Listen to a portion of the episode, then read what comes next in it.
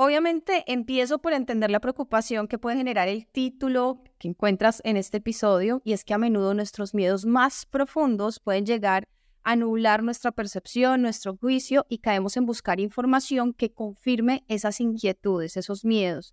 Es más, a esto en psicología le llamamos sesgo de confirmación. Y este título te llama la atención precisamente porque juega con ese miedo que tenemos a tomar medicamentos psiquiátricos. Sin embargo, hoy nos vamos a dar a la tarea de desafiar esa creencia y compartir un enfoque más completo acerca de los medicamentos psiquiátricos. Entonces, quédate hasta el final de este episodio para que logres tomar una decisión más informada. Hola, soy Maggie Pulido. Este es un podcast en el que hablamos de psicología desde una perspectiva diferente, fresca, real y aplicable para esto he creado este espacio, En Sesión con Maggie, un espacio charlado, de desparche, cercano, donde te compartiré nuevas miradas, tips y también estrategias para esas situaciones cotidianas y siempre con una invitación, buscar ayuda psicológica si es el caso. Empecemos con la sesión de hoy. En realidad es que la salud mental es un terreno complejo. Los medicamentos psiquiátricos, cuando se usan adecuadamente y bajo supervisión profesional, son una herramienta poderosa en el proceso de recuperación pero no se trata de una solución única ni mágica y de esto vamos a hablar. Entonces la clave aquí es tomar decisiones informadas y para eso es tan importante la colaboración entre profesionales de la salud mental y obviamente también con los pacientes es crucial pues para encontrar un enfoque adecuado, el tratamiento adecuado. Entonces, en lugar de temer automáticamente como tal a los medicamentos, vamos a considerar la idea de aprovechar todas las herramientas disponibles para sanar y pues mejorar nuestra calidad de vida. No se trata entonces de descartar los miedos, sino de confrontarlos con información sólida y con un enfoque equilibrado y desde la ciencia. Por eso hoy he invitado a la doctora Angélica Paricio, ella es psiquiatra y ya más adelante les va a contar mucho más de ella. Entonces quédate en este episodio porque vamos a estar hablando de diferentes cosas. Yo no te veo tan mal como para ir a un psiquiatra, te vas a volver adicto con esos medicamentos, si empiezas nunca los vas a dejar, la cura es peor que la enfermedad, los psiquiatras solo te mandan pastillas y pastillas que enmascaran los síntomas, los medicamentos te van a cambiar la personalidad, te dopan, es mejor trabajar tus traumas y eso para qué tomar una pastillita mágica los medicamentos te van a volver impotente o cuando de pronto tu psicólogo te insiste en que no necesitas medicación y el cuadro que estás presentando sí la requiere. De todo esto vamos a estar hablando. Entonces, hola Angélica, ¿cómo estás? Bienvenida en sesión con Maggie. Hola, eh, qué gusto de verdad poder hablar de ese tema, estar eh, contigo aquí, aceptar esta invitación. Me alegra muchísimo tener este espacio, poder hablar pues de, sobre todo este tema para hablar de salud mental en, general. Me, me gusta y me apasiona muchísimo. Estoy muy, muy contenta de verdad de estar por acá y pues va, pues me interesa empezar a hablar sobre, sobre todo esto que, que comentaste, de verdad. Doctora, empieza un poquito por contarnos, tú eres psiquiatra, cuéntanos un poquito más de ti.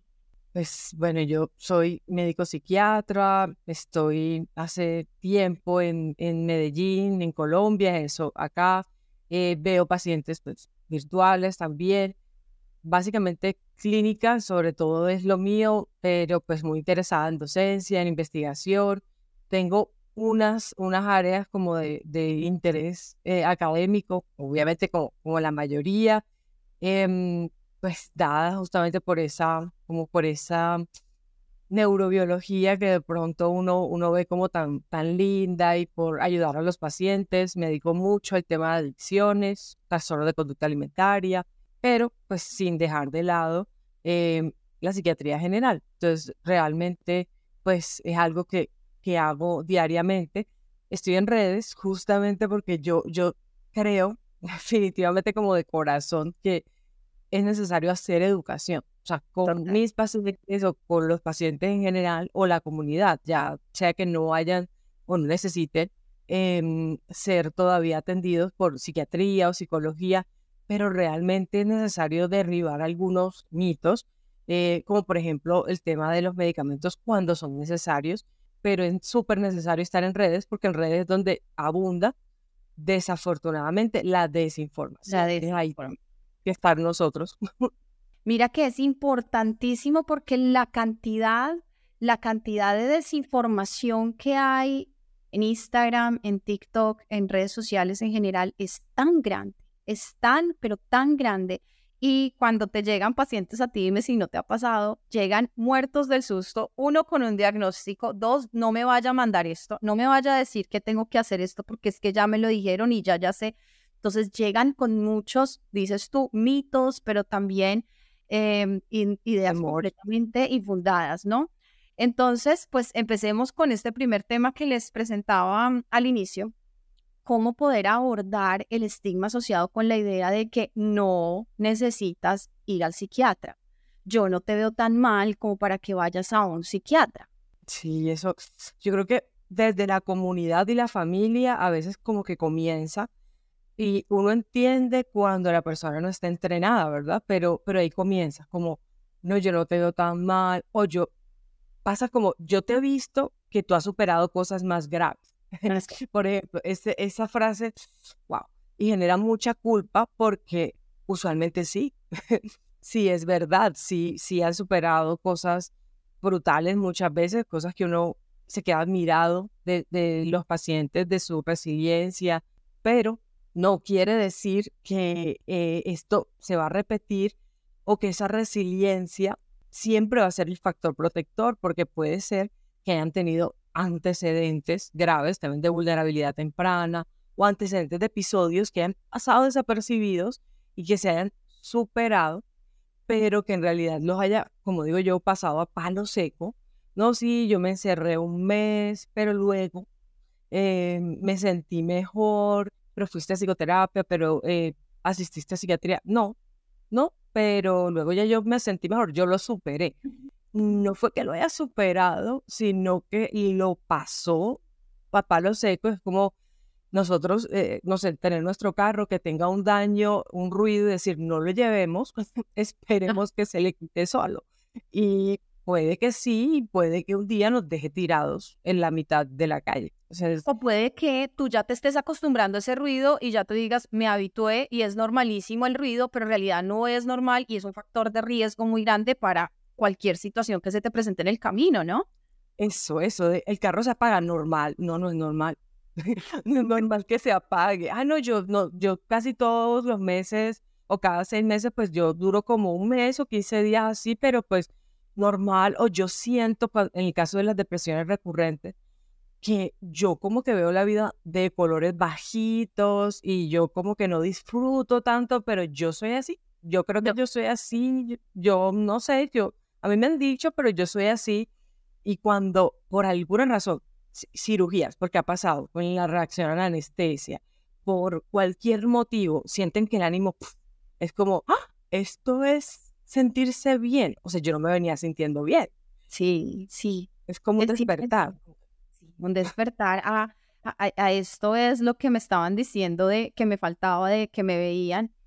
Pero sí, existe mucho tabú frente a ir al psiquiatra. Mira que cuando yo empiezo ese proceso con mis pacientes, en la primera sesión, yo te diría que un 80%, ayer estaba revisando historias como para decirte más o menos cuánto, me dicen, pero no me vayas a mandar al psiquiatra, no me vayas a mandar al psiquiatra. y yo, pero un momento, yo te voy a mm, compartir acá, esto lo vamos a compartir por primera vez. No, no le, no le he compartido esto. Utilizo esta metáfora y quisiera que tú me ayudases como a mejorarla para mis pacientes y para las personas que nos están viendo, ¿no? Cuando una persona entra a hacer un proceso de psicología a nivel de un tratamiento psicológico para un diagnóstico que uno empieza a ver que se está dando o que es muy posible que se dé, pues entonces llegan con que no puedo ah, hacer esto, con que me siento mal acerca de la vida, me la paso llorando, no estoy comiendo, llegan con mucha sintomatología. Entonces uno hace un proceso de evaluación desde la parte psicológica, ¿no? Eh, no es que yo diga, tienes que tener depresión, necesito primero ver porque pueden ser muchísimas otras cosas. Puede no ser. Puede no ser. Entonces. Ojalá no, es que no es que uno diga como, ay, qué rico. O sea, como yo puse como, ay, qué rico, pues, que todos los padres. No, ojalá no. que ojalá el diagnóstico chévere. Partiendo desde allí, eh, cuando ya hacemos esta valoración, toda esta parte diagnóstica y digo, sí, en realidad estás presentando una depresión, una depresión que tú sabes que se presenta en diferentes niveles y existen estos niveles y tú estás en este nivel.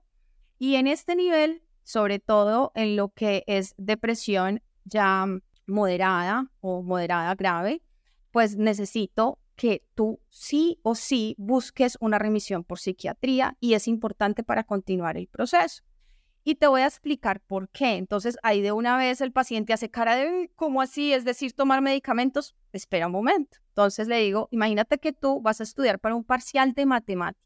Y en ese parcial de matemáticas tú estás en tu casa tratando de estudiar, pero han empezado una fiesta, una rumbononona al lado, y eso está con música, entra, sale gente, gritos, todo y tú estás tratando de estudiar, tratando de aprender algo y con los nervios de que no te vaya a ir bien en esa evaluación, en ese parcial. ¿Cómo va a ser tu ejecución, no? Si sigue esta fiesta toda la noche, va a ser muy difícil prestar atención porque todos los procesos de aprendizaje, de memoria, van a estar impactados por lo que está pasando acá en la fiesta. Haz de cuenta que lo que necesitamos es llamar al portero o llamar a la policía para que nos ayude a hablar con los vecinos y de esa forma le bajen al sonido o ya terminen la fiesta o algo se reduzca para que yo pueda prestar atención. Llamar a la policía o llamar al portero sería en este caso recurrir a esos medicamentos. De lo contrario, nuestra capacidad en terapia va a estar disminuida en un porcentaje muy grande y sobre todo cuando se está presentando este tipo de diagnóstico. Entonces, ¿qué pasa? No en todos vamos a necesitar esto, va a depender de la de qué tanto me haya ido bien en matemáticas y qué tantas habilidades tenga, pero también del nivel de rumba que yo tenga al lado para necesitar esta ayuda de la policía, esta ayuda del portero, disminuyendo esto. Y a eso es lo que metafóricamente llegaríamos a entender en ese momento necesitamos los medicamentos. ¿Qué pasa? Que puedes tú estudiar y llegar y presentar esa evaluación y que en realidad te vaya mal y de darte cuenta que sí necesitabas haber llamado a ese portero y haber pasado, yo hubiese hecho eso desde el principio. Entonces, por eso es tan importante escuchar si necesito esa remisión. ¿Tú qué le agregarías a esta metáfora de explicación eh, para mis pacientes? Me gusta, eh, me gusta, yo, yo, utilizo, yo utilizo también esos ejemplos porque creo que son buenos para uno mismo, incluso y porque uno también es paciente. Yo creo que e, de, eso lo, ellos a veces olvidan como que, como que no, no sé, la doctora no va a los médicos y yo voy al médico, yo voy al médico y hago cosas como que mis médicos también dicen como, por Dios, no vas a hacer esto hasta que no te tomes este examen y luego vemos. Y yo soy médico y no puedo decir como, ah, pero yo, yo siento que yo no lo necesito. Por ejemplo, en cuanto a los medicamentos, es, no, pues tú pediste mi consejo, y vamos a hacerlo en orden por esto y esto. Yo le agregaría que ahí podría ser, si la persona tiene un amigo, que en este caso podría ser en psiquiatría, psicología, por ejemplo, eh, donde pudiera irse a estudiar. Si la policía, por ejemplo, no pudiese eh, hacer que bajaran el ruido, o pues si el portero pues no le paran bolas, pasa, em, por ejemplo, tiene un amigo que pueda decir, listo, eh, amigo, mira, mañana tengo este examen, si lo pierdo, van a pasar estas, estas consecuencias. Podría ir a tu casa a estudiar, no hay ruido allá y hay un problema que me cuele pues en el sofá y yo estudie, que no, no doy, acá no doy para estudiar y, y es muy importante para, para mí y para mi futuro. Y yo creo que si el amigo le permite, que seguramente sí, porque seguro le piden ese favor y uno dice, se va a tirar el semestre o, o este parcial grande y cómo lo va a recuperar, pues em, podría ir. Y seguramente el resultado podría ser diferente.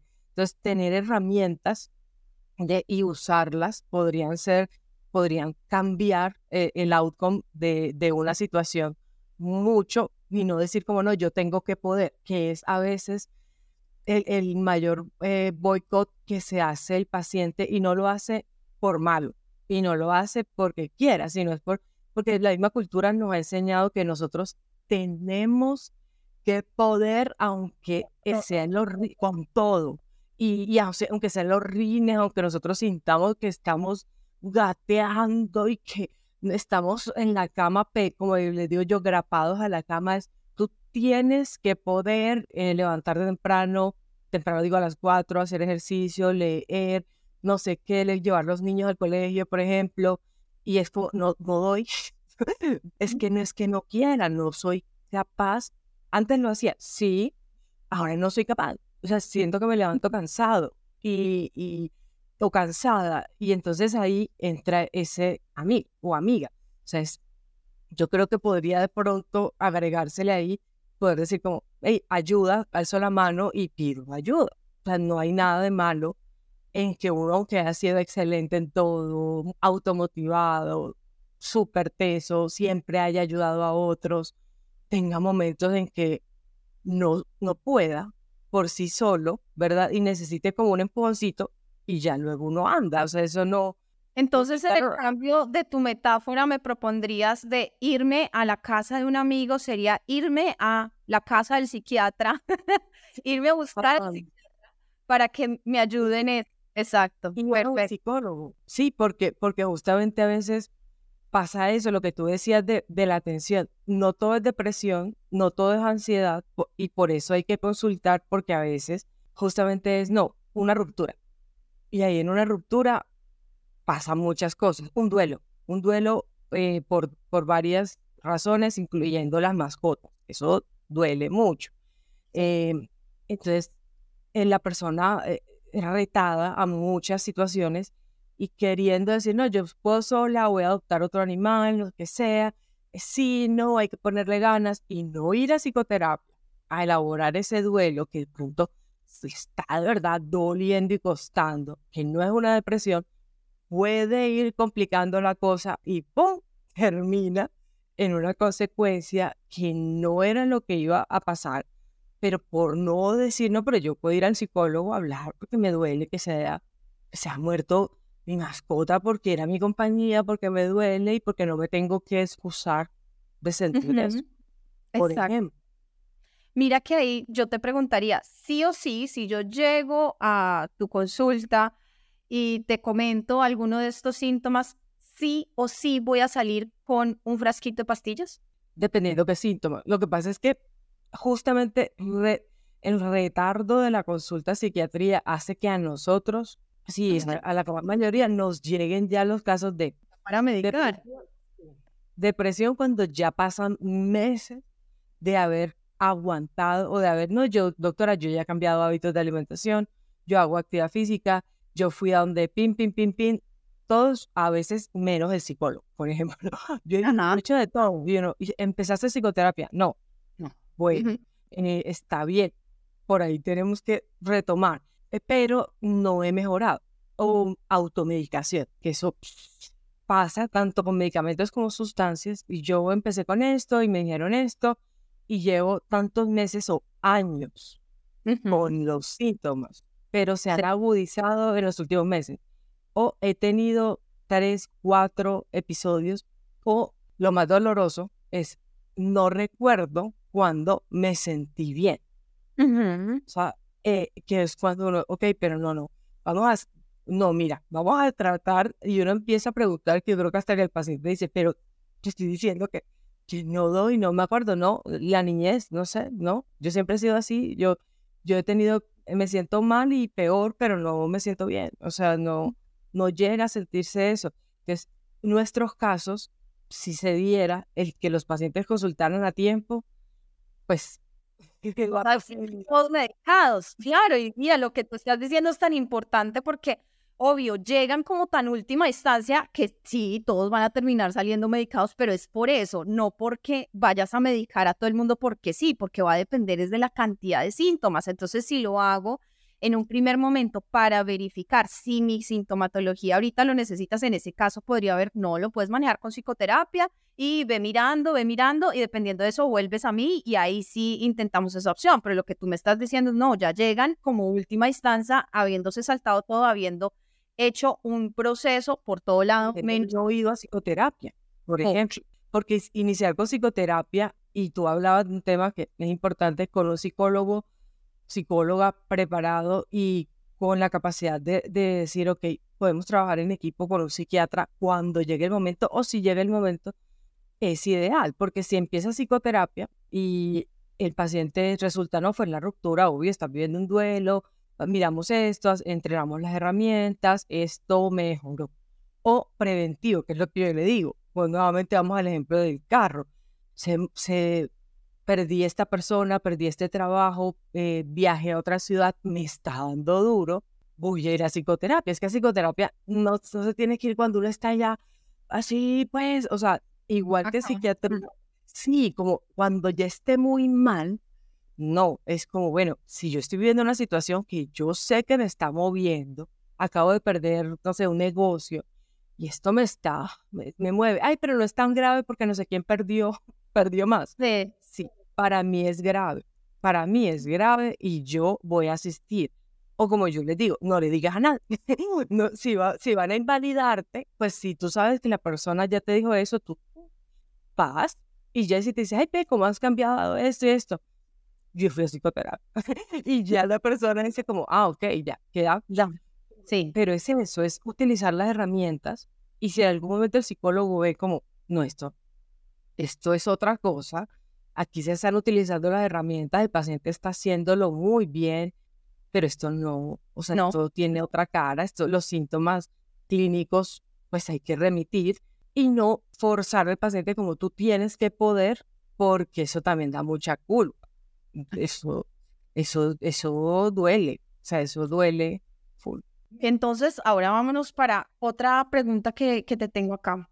Detrás de esa preocupación de volvernos adictos a los medicamentos psiquiátricos, es que nos dicen, te vas a volver adicto a esa cosa, y yo he visto, y ahora una serie en Netflix que se llama Painkillers, no sé si la hayas visto, está buenísima, pero yo creo que nos replantea otra vez ese miedo de, me están vendiendo un medicamento para volverme adicto, y es más, la farmacéutica lo sabe, los, diseña los que diseñaron y las investigaciones, todos nos están mintiendo para volvernos adictos y creo que va a ser otro duro golpe hacia la psiquiatría y hacia los pacientes que necesitan estos medicamentos. ¿Qué tanto hay hoy? Porque eso lo necesitamos entender, que son mitos traídos desde, es decir, en algún punto pudiesen, pudieron ser eh, ciertos, pero hoy los medicamentos con los que trabajamos en ansiedad, en depresión, bueno, y en, muchas otras cosas, eh, ¿qué tanto es esa posibilidad de adicción a esos medicamentos? Yo creo que ese es de los mitos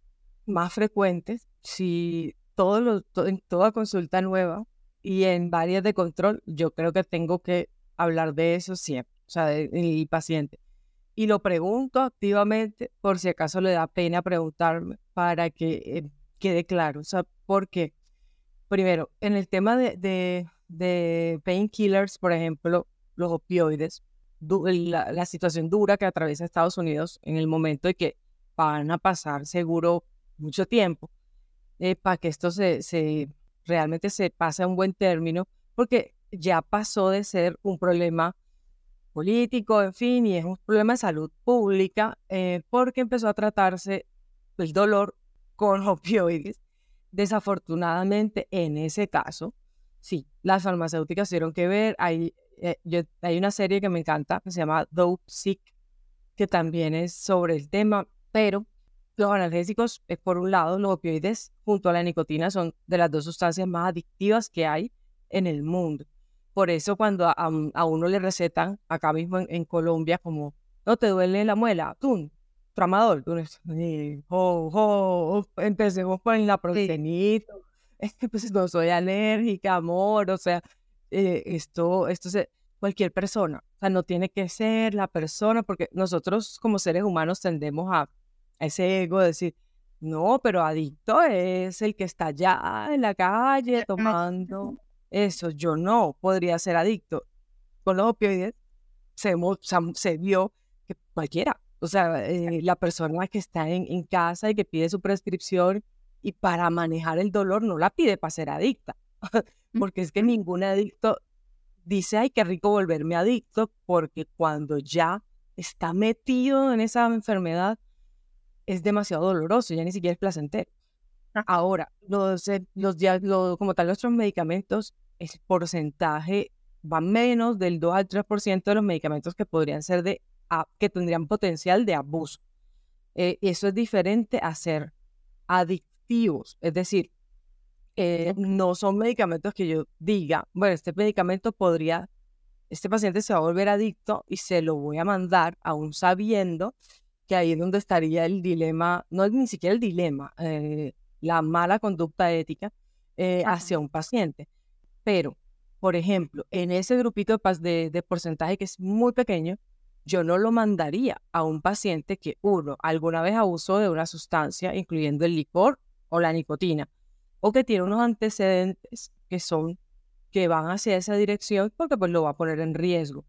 Cuando nosotros lo mandamos, en teoría, y en el caso mío, yo, yo lo hago así porque yo trabajo en adicciones, soy, yo he visto las consecuencias y soy muy comprometida con el tema, es un formato de control y va por una cantidad. Es decir, nosotros mandamos tantas gotas. Entonces, uno calcula y esto te tiene que durar tanto. Si a los 15 días el paciente o la paciente se me acabó, te estás usando más.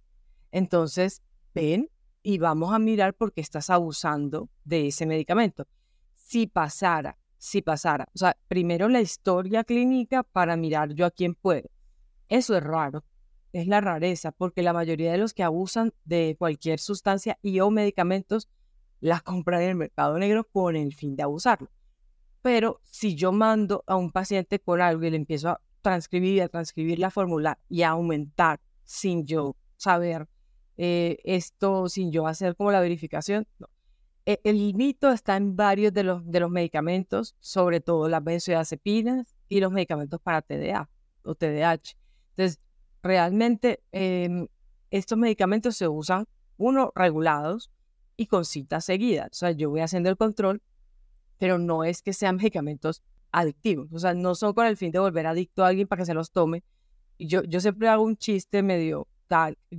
son tan no adictivos que las tasas más grandes de deserción eh, en cuanto a, tratamiento las tenemos los psiquiatras. O sea, sí. entonces, desafortunadamente eso muestra que tú los puedes dejar en cualquier momento. Eh, por ejemplo, los antidepresivos, que son, tienen la mala fama de ser adictivos y no son adictivos, eh, pero producen algunos algo que se llama síndrome de descontinuación. O, eh, ah. yo no lo tomo y si me lo dejo de tomar así abruptamente, no se debe hacer y uno se los explica, em, causan como un malestar, una sensación como de la cabecita embombada, en fin, y se quita tomándose el medicamento o otra vez pidiendo la cita para poder decir, ok, es el momento del desmonte, necesitamos hasta cuándo hacer el tratamiento y luego desmontamos la medicación. Pero no es toda la vida eh, que la persona es que me volví adicto al medicamento. No, solo que hay tratamientos que se quedan, por ejemplo, cuando la persona ha tenido muchos episodios o en diagnósticos que son de verdad, sí, o sea, un trastorno bipolar requiere tratamiento no es que sea adicto al medicamento. Sino que es un tratamiento, es, es una condición que requiere un medicamento por toda la vida. La distimia también es un, es un trastorno crónico en donde lo más seguro es que el medicamento te vaya a acompañar toda la vida, pero también la terapia te va a acompañar toda la vida.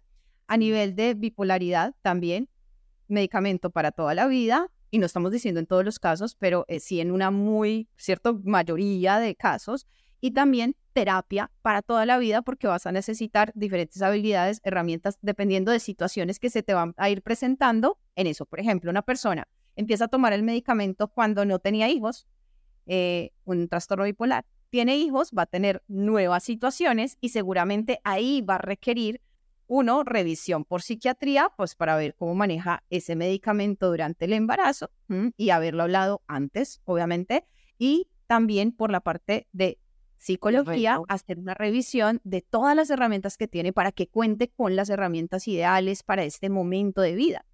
Entonces, si ese adicto es tan fuerte, ese te vas a volver adicto. Y uno decir, tú supieras cuántas personas dejan los medicamentos psiquiátricos, no me estarías diciendo esto. Ahora, sí hay una adicción psicológica, ¿no? De la que también hablamos muchísimo que la adicción física es una y lo que sí quedan muchos pacientes es con la adicción psicológica y esto se ha relacionado con el hecho de no haber hecho el proceso desde la parte psicológica para entender no con adicción, sino como, lo, como una sensación de tendencia, pero no hacía, por ejemplo, el antidepresivo, el antidepresivo, pues, ellos saben que se va a desmontar. En los casos de que necesiten, por ejemplo, sobre todo las crisis de pánico, que son las que más de uno tienes que ir a psicoterapia. Hay pacientes que también para ir a psicoterapia ponen barreras. Es como, no porque, pues, ¿qué me va a decir de nuevo? Que yo sé, y uno, no, porque hay que diferenciar crisis de pánico, ansiedad, estrés, entonces, y tienes que aprender y tus herramientas, saber cuáles puedes hacer, aprender a quitar los factores de riesgo, la mayoría, a desarrollar los factores protectores. Pero en esos casos, sobre todo, es donde el paciente empieza a desarrollar temor porque se lo quiten. Entonces, ahí es donde toca decir, mira, pues si ya no estás teniendo las crisis, estás bien y lo vamos a desmontar, ¿te acuerdas que habíamos dicho lo de psicoterapia, no sé qué? Entonces, ahora es el momento y ahí la mayoría son como, ok, dale, sí, porque entienden que uno no lo, no lo debe seguir, no porque se van a volver adictos, sino porque uno, pues tienen que pagar por el medicamento, es otro medicamento, eh, y dos, pues podrían tener unas herramientas. Y no se trata de decir, nunca más puedes usar un medicamento si te da crisis, pero qué chévere que tengas herramientas y si te da una crisis, pues usamos el medicamento eh, si te da una crisis de pánico, por ejemplo, pero pues no lo necesitamos ahora la propuesta es desmontarlo, acuérdate que quedamos en psicoterapia, entonces vamos.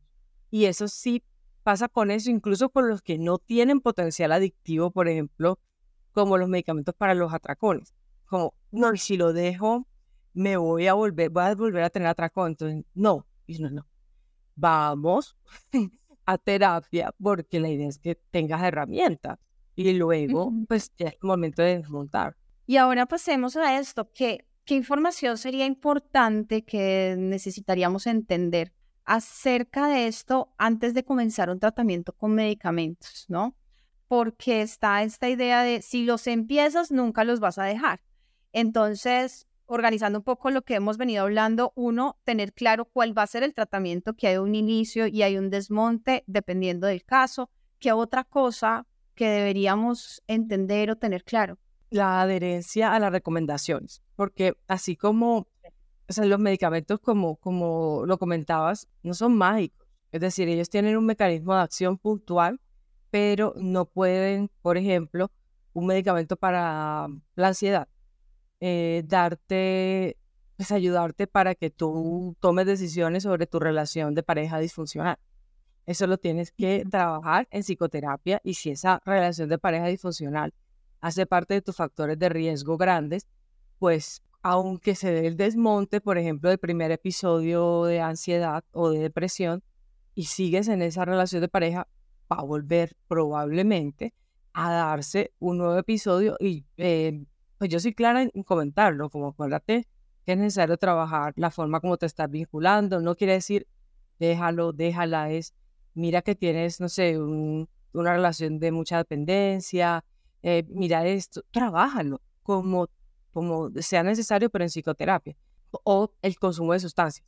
Licor es la más socialmente aceptada, entonces cuando uno dice es que embriagarse no es adecuado, beber socialmente no es, o, ocasional, no es cada ocho días, hasta sentirse perdido, como decimos acá en Colombia, porque eso es ya estar embriagado, entonces ese es un consumo frecuente y, con patrón, trata de disminuirlo. Uh, algunos son como para el tema de hábitos, el tema de consumir sustancias, eh, todas, eh, cualquiera que sea, los hábitos de sueño, tener claro los hábitos de sueño y mejorar en lo posible la gestión al estrés, que es la que yo, por ejemplo, les insisto mucho a ir a psicoterapia para aprender a gestionar la ansiedad, las emociones a gestionar las emociones, porque si no se aprende, va a ser, van a ser factorcitos, va, va a ser, van a quedar allí y posiblemente esto mismo que, que ocurrió y que se detonó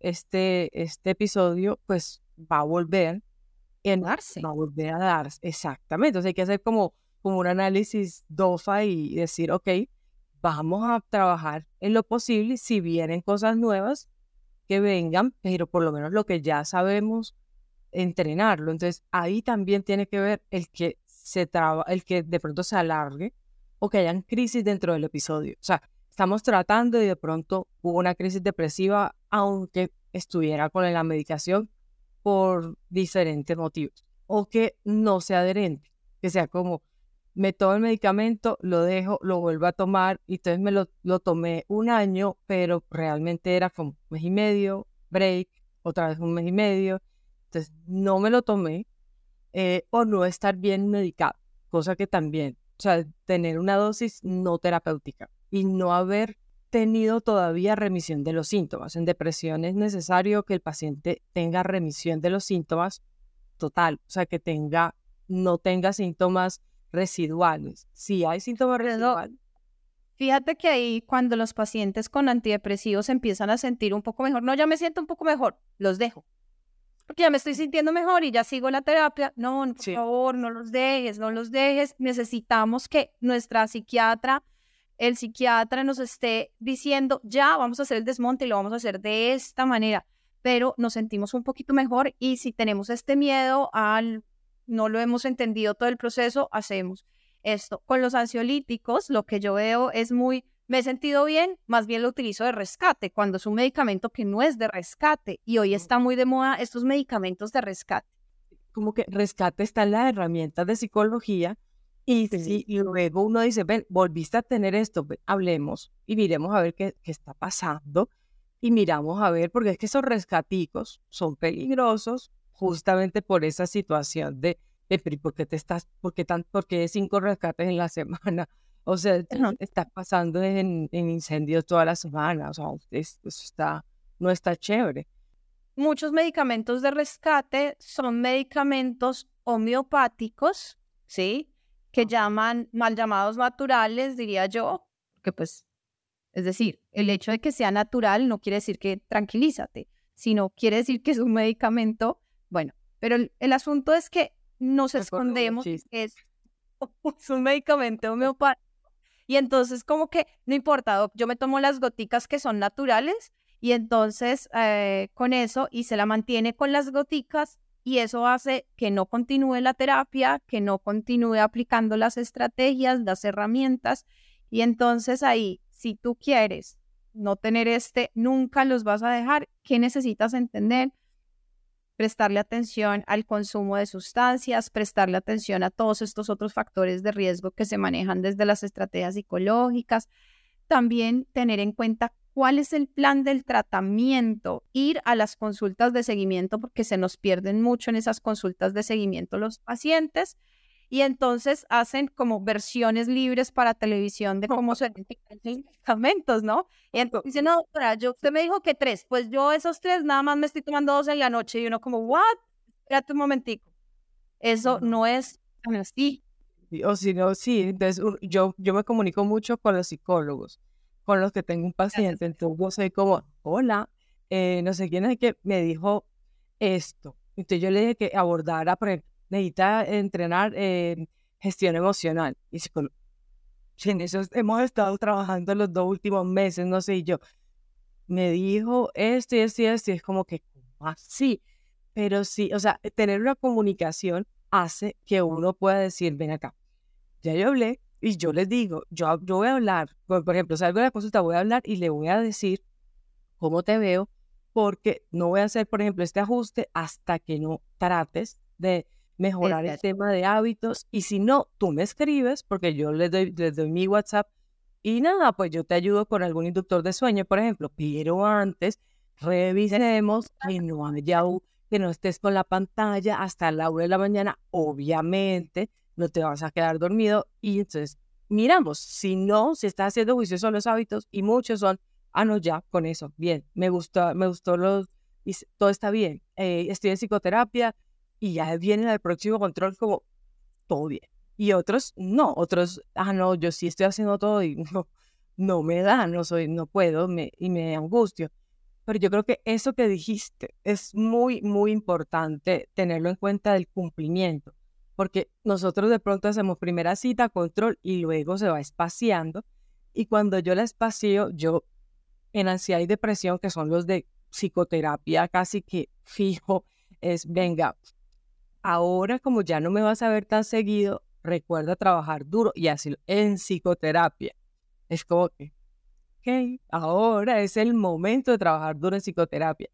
Y yo les digo a la psicóloga, mira, le dije tan, ahora la idea es trabajar contigo cualquier cosa. Si tú ves que hay algo en medio de esto, obviamente la cita que la sacan Pero pues del, del, resto es, es necesario trabajar todo el resto de cosas, porque lo que tú decías al comienzo, no es, no, no, o sea, la idea de los medicamentos son herramientas que favorezcan que el paciente haga su proceso también de los factores psicosociales, por ejemplo, relación de pareja, relación con papás, en fin, y no es, no es enmascarar el objetivo jamás de psiquiatría porque no tiene que ver el caldo con las tajadas. O sea, eh, eh, no tiene que ver el antidepresivo con enmascarar y que no, es que ya la persona está feliz, y, porque ninguna persona es como, ay, estoy feliz y así como el Joker. No, eh, está simplemente más estable, no tiene las ideas recurrentes de pesimismo, no está pensando en que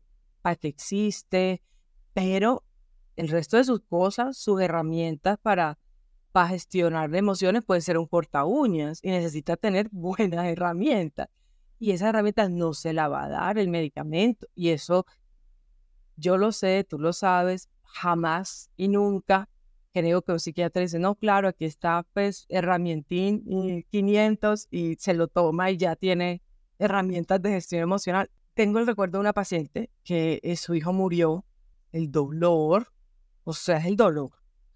Y ella me decía, ojalá yo quisiera de verdad que hubiera una pastilla. Claro, eso, que me quitara todo, porque me siento mejor de la depresión, pero me duele.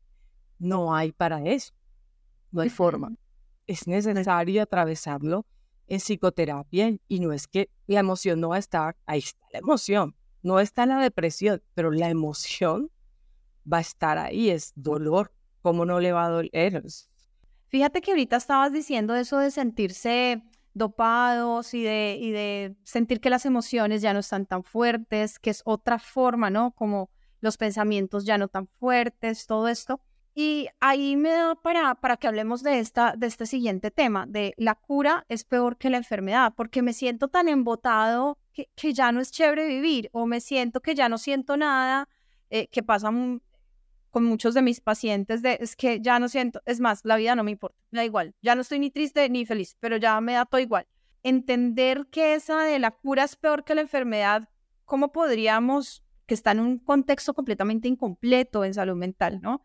Entonces, nosotras comprendemos todos estos, digamos, preocupaciones sobre los efectos secundarios. Entonces, ¿qué podrías tú ahí decirles a las personas que nos escuchan? Lo que pasa es que justamente para eso es el seguimiento. Por ejemplo, mm, en los tratamientos de depresión, si hay síntomas residuales como ese, que es anedonia, es necesario hacer ajustes, porque no podría seguir uno como, no, sigue con lo mismo, porque ahí está la anedonia, es no sentir placer como pues motivación por nada, o sea, por me importa, todo me importa, te ganaste el baloto, dale, pues chévere, eh, si cayera un meteorito hoy, pues que caiga, o sea, es como, como vivir ahí. Entonces, hay algunos uh, antidepresivos en algunas personas que mejoran de cierta forma pues los síntomas del ánimo pero que si hay cuadros que tienen, por ejemplo, síntomas depresivos y ansiosos, este tipo de medicamentos no van a ser tan eficaces. Allí es donde la elección particular de la medicación para un paciente y el seguimiento va a hacer la diferencia, porque es, ese síntoma es, una, es un, síntoma residual, es como, esto no debe estar. Eso no, no, claro, pero entonces allí yo, yo llego a tu consulta, tú me das ese medicamento, yo voy y me lo tomo y después tengo que volver a decirte, me estoy sintiendo de esta manera para que tú puedas decir, ah, ok, entonces lo manejamos de esta otra para que esa parte, ese síntoma residual, como lo llamamos nosotros, pues, y además que son diferentes. Acá podríamos quedarnos con que si estás pensando que la cura es peor que la enfermedad, lo que necesitamos es buscar esa cura, entre comillas, y empezar el tratamiento e ir haciéndolo de forma acompañada a partir de esos procesos de seguimiento. Hay muchos síntomas que tú me podrías decir, con ese sí toca aguantarse, Maggie, ya ese sí de malas y con esta medicación, ¿así es de malas? No, o sea, realmente no, porque hay muchas cosas que se pueden tratar incluso con los mismos eh, medicamentos o con otros. Eh, yo creo que la mayoría son tolerancia al comienzo, como de tomárselo con, con alimentos algunos, eh, tratar de tomárselo a la hora. la hora. Como, y tratar de, pues, de mejorar el resto de, hábitos para que no sea como, bueno, tomo alcohol o mezclo con sustancias y, y tú me lo tomo. en las, las marcas de los medicamentos influyen, influyen mucho en la tolerancia. Sí, Un paciente me dice, man, empecé a tomar ese citalopram y entonces me dice la psiquiatra que tome de esta casa, ¿no? De, este gen, de esta marca. Y yo me había confundido, compré otro, pero bueno, ya compré este y me empezó la sudoración. Entonces, ese es un síntoma que tú llamas a tu psiquiatra y ella te va a explicar, porque si estás en el principio del proceso, te dirá, va, va a tomar tanto tiempo y va a remitir solamente eso. Pero él no, él llamó a una familiar y la familiar médica a ella, pero médica de otra especialidad, no es psiquiatra, le manda que busca en internet y todos los síntomas. Eso en los, en los pacientes que tienen ansiedad es impresionante lo que hacen de copiamiento de síntomas. Entonces, él nada más tenía sudoración. Después de leer esto, pues tenía, no era uno, sino diez tenía también taquicardia, se dio cuenta que también le había bajado el deseo sexual y yo, pero ¿cómo te diste cuenta si no has tenido sexo? Ajá. No, no, ha pasado nada. O, lo tenías alto, porque es, o, ¿cómo era tu deseo sexual antes? Porque... Exacto. Pero hacen un copiamiento de los síntomas solamente con ver eh, el, el, inserto que, que tiene el medicamento, que tú lo puedes bajar, y entonces tú dices, no, llamo por uno que era sudoración, pero en realidad él termina pensando que son 10 síntomas los que está presentando y en realidad tiene que ver con la ansiedad, con ese proceso ansioso de sudoración, pero también voy a hacer esta hipervigilancia y también digo, no, pero también la taquicardia también la siento, no, también el estómago y ahí decía síntomas digestivos. Entonces también ese, y eso hace que abandonen el medicamento cuando en realidad era nada más llamar a tu psiquiatra a preguntarle por ese síntoma y quitarnos esa idea de que la cura es peor que la enfermedad. Lo mejor sería el seguimiento, es lo que va a ayudar a mejorar todos esos síntomas. Y que la ansiedad misma puede generar algunos síntomas, o sea, puede activar esos eh, síntomas, por ejemplo, los gastrointestinales, taquicardia, es como, bueno, incluso yo me apoyo en psicología de ese tema y le digo, listo, los que están muy nerviosos de iniciar los medicamentos, pero luego de hablarlo lo aceptan porque saben que lo necesitan, es bueno, vamos a trabajar en psicoterapia, tolerancia a la incertidumbre, porque realmente es eso, es tolerancia a la incertidumbre. ¿Qué puede pasar? Bueno, lo peor que puede pasar, pues no lo vamos a hablar hoy porque realmente es literal eso, es, vamos a hablar de lo más común, es esto. Pero si tú te sientes algo, me preguntas y yo te digo que puede, si es o de verdad no es, pero tolerancia y incertidumbre en psicoterapia para que tú puedas transmitir esto y si lo necesitamos cambiar, agregar otro, cambiar de marca, lo que necesitemos hacer, lo vamos a hacer. O sea, no es, yo les mando laboratorios eh, en la primera cita, porque pues la idea es revisar pero es, y uno para eso pregunta los antecedentes, en la historia clínica, es como, mira, se eligió algo que tú puedes tomar, pero si se presenta algo y tenemos que tomar decisiones, las vamos a tomar. O sea, no es, no es que de verdad, no, no, no, no, eso es lo que es, porque, porque hay medicamentos que no se toleran y que a otros les va súper bien, pero a mí no, o sea, mi, no, no, no, como nos pasa con lo que sea, con las cremas, con la comida. Eso es delicioso y uno lo prueba y uno, normal. Mm, no, a mí no. no me gustó. Sí. sí, yo creo que ahí de pronto apoyar en el psicólogo justamente hace que el equipo pueda ayudar a decir, ok, vamos a gestionar ese temor, porque es un temor y empieza a ver lo que tú diste, sesgo, y a más, más, más, más, más, más, más, y a conversar con como buscar más información que le, que le certifique. de todo eso. Sí.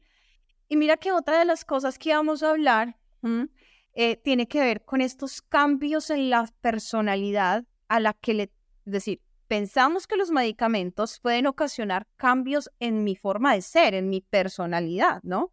Y hoy preciso eh, vi una noticia en donde de la BBC, ahorita se las pongo acá, que decía que cómo no me informaron de los cambios de la personalidad que podía ser un antidepresivo. Y yo digo, necesitamos hablar de esto. Necesitamos hablar hasta dónde llega el posible cambio de un medicamento si en realidad cambian la personalidad. ¿Están diseñados para cambiar la personalidad? Y los factores asociados, porque esa, en esa historia, por ejemplo, es como, bueno, y el consumo de alcohol fuerte de esta persona, que no, el alcohol sí cambia a largo plazo y a mediano plazo y agudo la personalidad de alguien. O sea, y está totalmente probado tanto en estudios como pues basta uno pegarse pues por acá una paseadita por, por Provenza para uno decir como, ok, sí, sí lo cambie. Em, pero realmente es como, ok, sí, eh, los otros factores asociados, ¿cuánto tiempo llevaba con el antidepresivo? ¿Se lo tomaba todos los días? ¿Fue el antidepresivo? Porque eh, relación, pues correlación no quiere decir causalidad. O sea, eso no, sí, si a mí se me cae ahorita un lapicero y tiembla en alguna parte del mundo, no quiere decir que fue porque se me cayó el lapicero. Eso, ahí, ahí es justamente esa, esa antipsiquiatría y ese, ese sesgo ante los medicamentos eh, desafortunado nivel BBC eh, que se vive y es con lo que nosotros tenemos que lidiar. O sea, me, me encantaría que hicieran un reportaje sobre sobre otras cosas como los cannabinoides y el uso excesivo de los hongos en sí, pero no, ellos escogen eso, eh, pero, pero hay que mirar todo. No, la idea no es que un medicamento cambie la personalidad, ya que en algunos casos ojalá fuera así. Por ejemplo, en los trastornos narcisistas o personalidad narcisista, por ejemplo. ojalá hubiera algo, ojalá. Oye, todavía no hay nada, ¿no? No hay ningún medicamento que trabaje en trastornos de personalidad. Sí, ¿Y qué tenemos? en síntomas clínicos. Y para los mismos, los mismos personas con trastorno de personalidad que, que consultan por otros síntomas.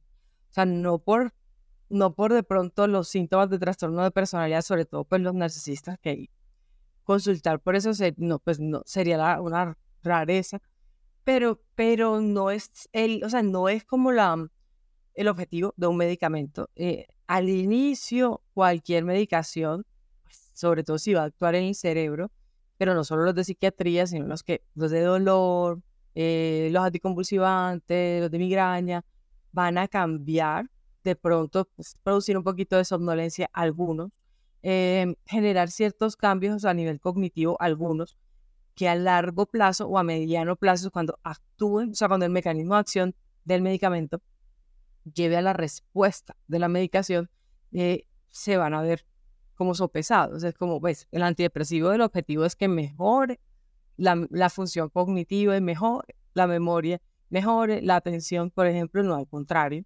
Eh, pero si la persona lleva con una ansiedad de años, em, puede de, necesitar, por ejemplo, tener rehabilitación neuropsicológica eh, por, o por una depresión de años, porque pues eh, es, un, es un daño que se produce constante y que pues el medicamento va a empezar a mejorar tanto lo agudo, a tratar de devolver algunas cosas, pero hay casos donde hay síntomas que son mantenidos y que son síntomas también bien fuertes, donde se, se intervienen varias cosas, pero la personalidad de alguien no cambia, solo que si una persona era muy ansiosa y pasaba disparada todo el tiempo y quería hacer muchas cosas a la vez y estaba como todo e-, eléctrico o toda eléctrica y ya no está así, que es lo que a veces se le dificulta a la persona y a los que están alrededor, ese cambio es positivo, porque ya no está ansioso o no está ansiosa, pero lo perciben como, ah, es que está apagado. No, es que está tranquilo.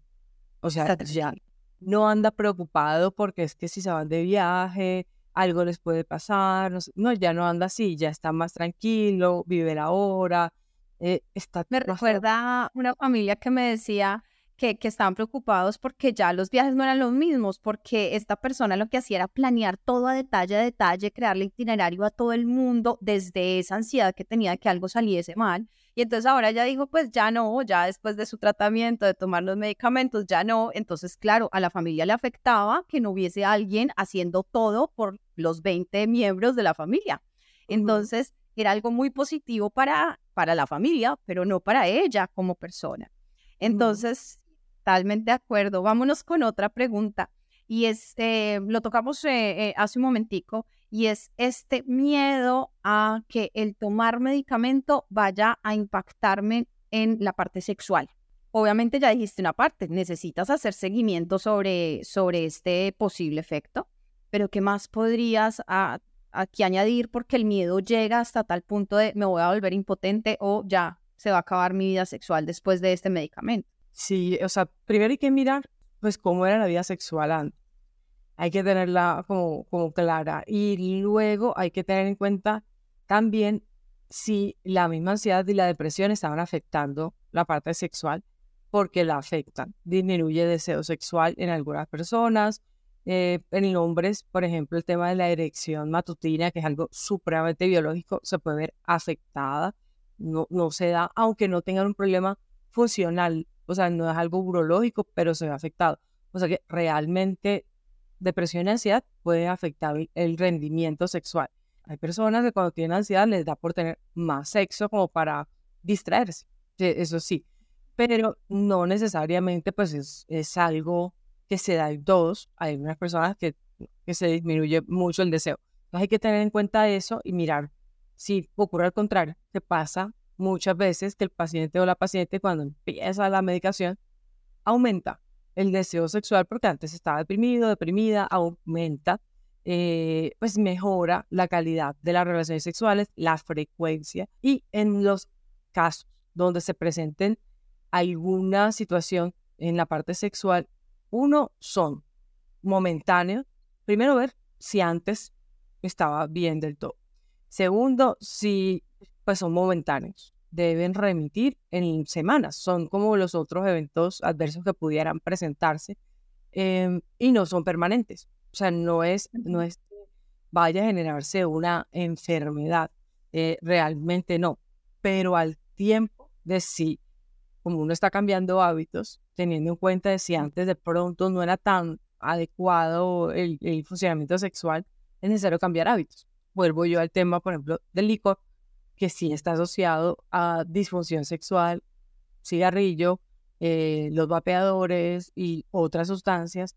Entonces, si la persona mantiene, por ejemplo, un consumo fuerte de alcohol em, y empieza a tomar el medicamento, pues no, vamos a estudiarlo más por este lado, por el otro lado, y obvio pedir exámenes y todo, eh, porque a veces cuando la persona está bajo el efecto del licor siente que está teniendo una buena relación sexual, pero pues es que no está, pues no sabe porque está, pues está, no, está pero, pero no es algo que se mantenga, o sea, no es que la persona debe, por ejemplo, en el caso de si no se da un orgasmo, ah, no, eso se quedó así y ya, no, o sea, uno es necesario hablarlo, debe repetir en semana, o sea, si, se, si ocurre, hablarlo, tener paciencia, comentarlo, eh, se puede, es, es más frecuente en algunos grupos de medicamentos eh, que en otros no en todos.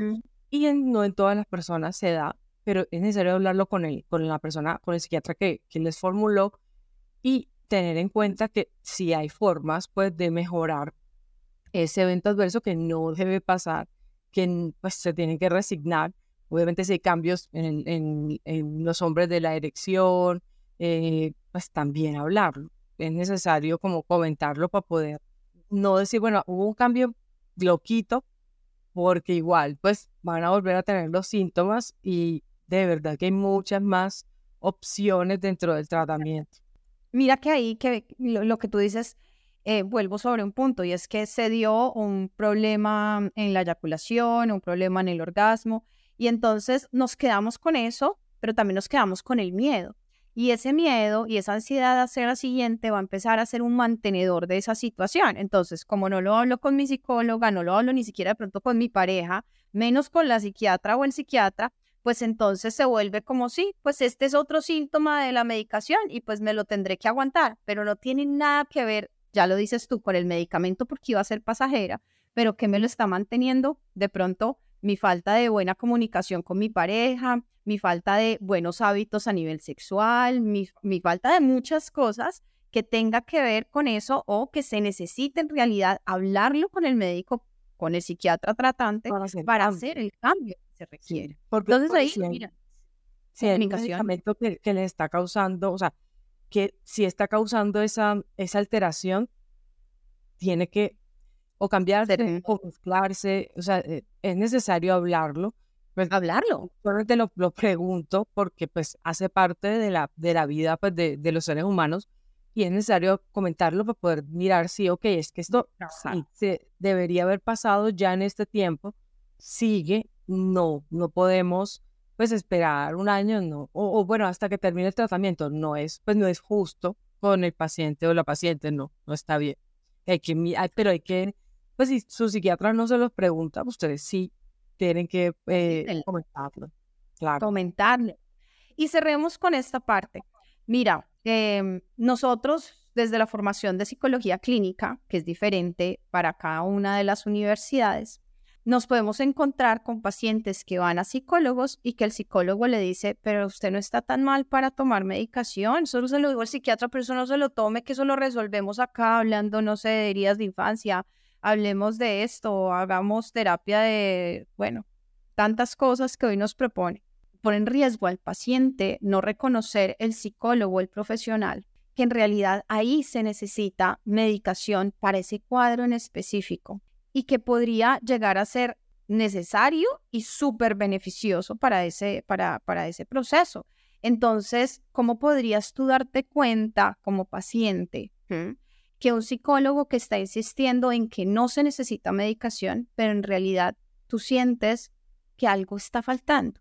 Es que yo creo que ya de por sí, si, un psicólogo opina sobre el, tratamiento con, de medicación, ya es una bandera roja. O sea, ya es una gran bandera roja en, dentro del tratamiento porque pues no formulan. Entonces, el psiquiatra pues, es un médico, psiquiatra, justamente eh, ese es su trabajo. Yo incluso siempre, cuando no conozco a los psicólogos, le digo a mi paciente, mira, de mi contacto, si tiene dudas, que me pregunte. Cuando eso no ocurre, también es como, uno se queda como, bueno, pero ahí está mi teléfono, yo estoy viendo su, el paciente, que está seguido por, por este psicólogo, pero es, el paciente debería interpretar como bandera roja. Eh, bandera roja. Eso que se le diga como, no deberías, pero es como, ah, voy a hablarlo con mi, con, mi psiquiatra que me lo formuló eh, y le voy a hacer todas las preguntas que yo tenga em, y luego, luego miro, porque si se conversa, o sea, es desde, desde dónde se va a dar ese consejo de no tomar la medicación, eh, sabiendo que se recetó, eh, uno viendo los síntomas clínicos y sabiendo que los diagnósticos tienen un fundamento pues neurobiológico que es necesario sin negar pues lo no se niega lo, lo psicosocial al admitir que esto tiene un impacto en nuestro cerebro, em, pero hay algunos, hay algunos que sí eh, van en contra em, de, de, esto, justamente por, yo creo que más por sus creencias, ahí es donde entra el sesgo, o sea, personal y lo llevan hacia el paciente, pues genera daño, es primero no hacer daño de lo que, lo que deberíamos hacer, tanto en psiquiatría como en psicología, porque igual eso rompe la confianza. O sea, eso hace, esto está mal por varios, por varios lados, porque es también decir, no, pero no, no creo que debas hacerlo y romper esa, esa relación de confianza de, de ese paciente con, e, con ese psiquiatra y hace que el paciente diga, ay, verdad, no, no estoy seguro y con un tema tan complejo como son los medicamentos, es ya cerrarse. Sí, yo les digo esa es una bandera roja muy clara, la insistencia no tomes medicamentos. Esa insistencia, como otras cosas que también se ven muchísimo, les ha pasado a varios de mis pacientes que llegan a trabajar conmigo, me dijo, no es que mi anterior psicóloga me dijo que dejara de tomar la medicación o que la cambiara. Nosotros como psicólogos no estamos preparados, no estamos formados para hacer eso. Entonces, Es más, nuestro código ético a nivel Colombia no nos permite ni siquiera recomendarte una gotica, una esencia, eso está por fuera y hace que me quiten la licencia en Colombia para trabajar. Entonces, ten mucho cuidado con el psicólogo que te está recetando o con el que te está diciendo no vayas a el psiquiatra cuando tú sientes que lo necesitas, estás en todo tu derecho de hacerlo y es más, lo hablabas tú en un reel que me recuerdo muchísimo, ya tiene un tiempito, de cómo disminuimos recaídas cuando hacemos esa bonita mezcla entre psicoterapia y psiquiatría. Las recaídas disminuyen en unos porcentajes asombrosos. Entonces, esa es la mejor combinación para poder sentirte mejor con respecto a las situaciones eh, o trastornos de salud mental. Entonces, mil gracias por acompañarnos y antes de cerrar, quisiera que nos dejaras con alguna reflexión de cierre. Pues bueno, gracias por la invitación. Me encantó, me encantó hablar de este tema, de verdad, y, muy, muy fluido. Em, yo creo que la reflexión sería estar con la mente muy abierta en cuanto a, a buscar ayuda en salud mental. Solo la persona sabe cómo se siente y si necesita pues, ayuda en psicoterapia, en psiquiatría, y si no, no, te validan, tú, tú, te validas y buscas ese equipo que puede ayudarte en ese momento. Si no, no tienes esa red de apoyo en el momento, que pasa? Es muy desafortunado, pero pasa. Y ábrete a la posibilidad. No, no tienes que atravesar las cosas solo a punta de fuerza voluntad, porque eso va a generar más agotamiento, probablemente empeoramiento de síntomas, pues no hay ninguna razón teniendo las herramientas allí a disposición tuya. Mil gracias y entonces nos vemos en una siguiente sesión con Maggie. Gracias por estar acá. Gracias a todos los que nos escucharon el día de hoy y encuentran acá en la descripción del video en YouTube, en la descripción de mm, el audio en Spotify, todos los datos sobre la doctora Angélica Paricio, que muy amablemente nos permitió esta conversación. Nos vemos en una próxima sesión. Chao. Listo. Chao. Encuentra un nuevo episodio todos los miércoles en Spotify y Apple. Si nos quieres ver en video, búscanos en YouTube.